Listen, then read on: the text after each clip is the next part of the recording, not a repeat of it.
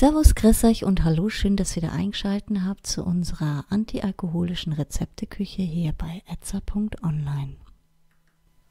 Heute mit einem Energiemix.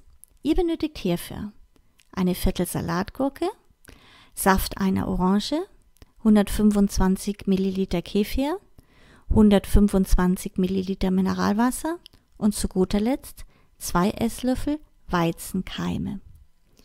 Kommen wir zur Zubereitung. Als erstes die Salatgurke schälen, die Kerne entfernen und in kleine Stücke schneiden. Diese nun zusammen mit den anderen Zutaten in einen elektrischen Mixer geben und gut durchmixen. Das Ganze nun in ein Glas geben und mit einem Trinkhalm versehen und beliebig garniert servieren. Fertig!